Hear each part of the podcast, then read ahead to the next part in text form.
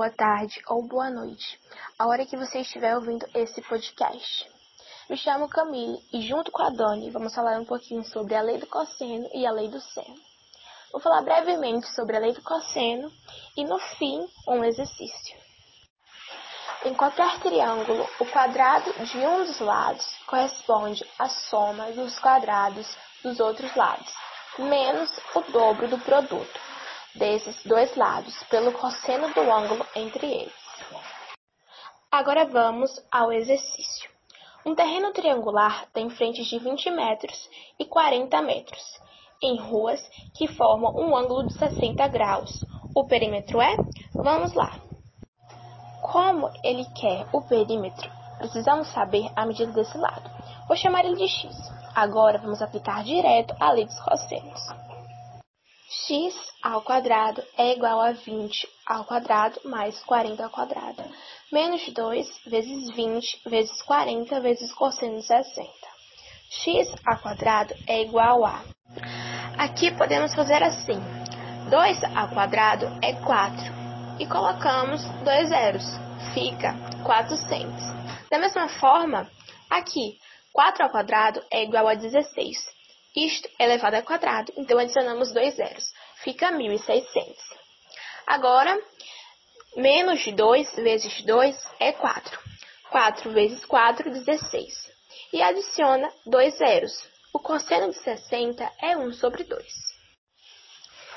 Agora, 1.600 dividido por 2 vai dar 800.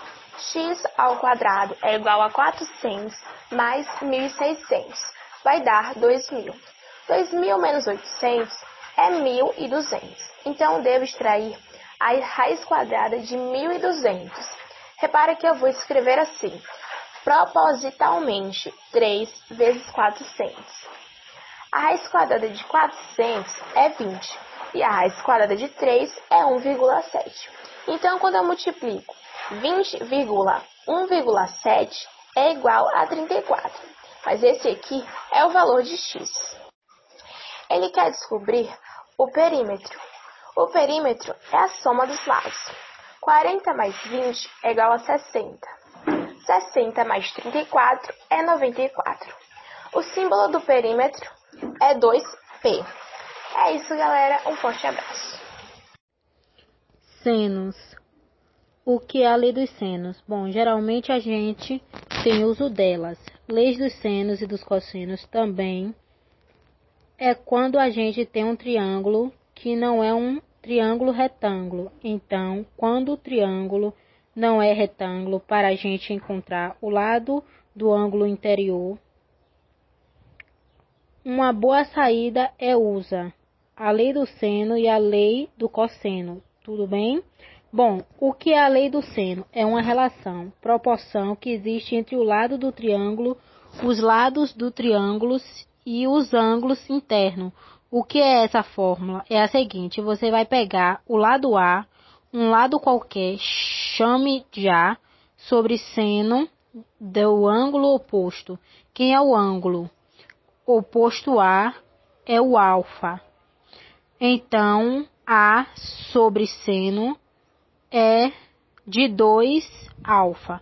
É igual você pegar qualquer outro lado. Pegue o B, é igual ao lado B sobre o seno oposto do ângulo. Oposto ele é, é o beta. B sobre seno de beta, que é o ângulo oposto, e também pode ser igual a C. O lado C, sempre lado C, e ângulo o lado C sobre o seno, esse ângulo oposto é o gameta. Então, A sobre seno de alfa, B sobre seno de beta e C sobre seno de gama. Eles são iguais, formam uma proporção. Eu vou usar outro ao mesmo tempo. Não vou usar os três ao mesmo tempo. Eu vou usar um de cada vez. Vamos ver como vai ficar é bem simples. Geralmente a diferença entre a lei dos senos e a dos cossenos, porque não lei dos senos. Geralmente ele só dá um lado, um lado do triângulo, só tem em lado. Quanto 90.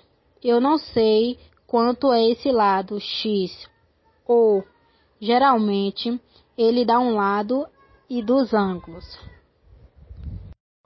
Aí nesse tipo de questão, geralmente a gente vai fazer o quê? Lei dos senos e não dos cossenos. Bom, o que faço é a regrinha que eu disse lá, o lado sobre o ângulo oposto. Opa, o outro lado é o 90 e eu não tenho o ângulo oposto a ele.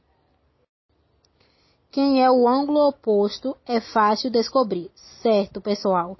Se eu tenho aqui 45 e aqui e 105. 45 mais 105 dá 150. Então, 180 menos 50 dá 30. Então, 30 mais 105 mais 45 vai dar 180. Agora vamos fazer nossa continha, que é o usa forma, fórmula 90 sobre seno de 30, que vai ser igual. Lógico que tenho que usar o ângulo oposto ao lado que quero achar x. Qual o valor de x que será beta, o c, e o lado x que quero achar. Então, quem é o ângulo oposto de x? 45, então, x igual a x igual sobre seno de 45. Então, 90 sobre... Quanto é o seno de 90? é trinta. É um sobre dois, que é sobre quanto é o seno de 45. Raiz de dois e que podemos cortar os dois e ficará. Então, vou refazer 90 sobre 1, que é igual a x sobre. Agora, vamos fazer meio aos extremos, quando tem igualdade sobre frações, que será x vezes 1 igual x. 90 raiz de 2, não podemos multiplicar, pois o 2 está dentro da raiz. E a resposta é que não podemos multiplicar, então a resposta é x igual 90 sobre raiz de 2.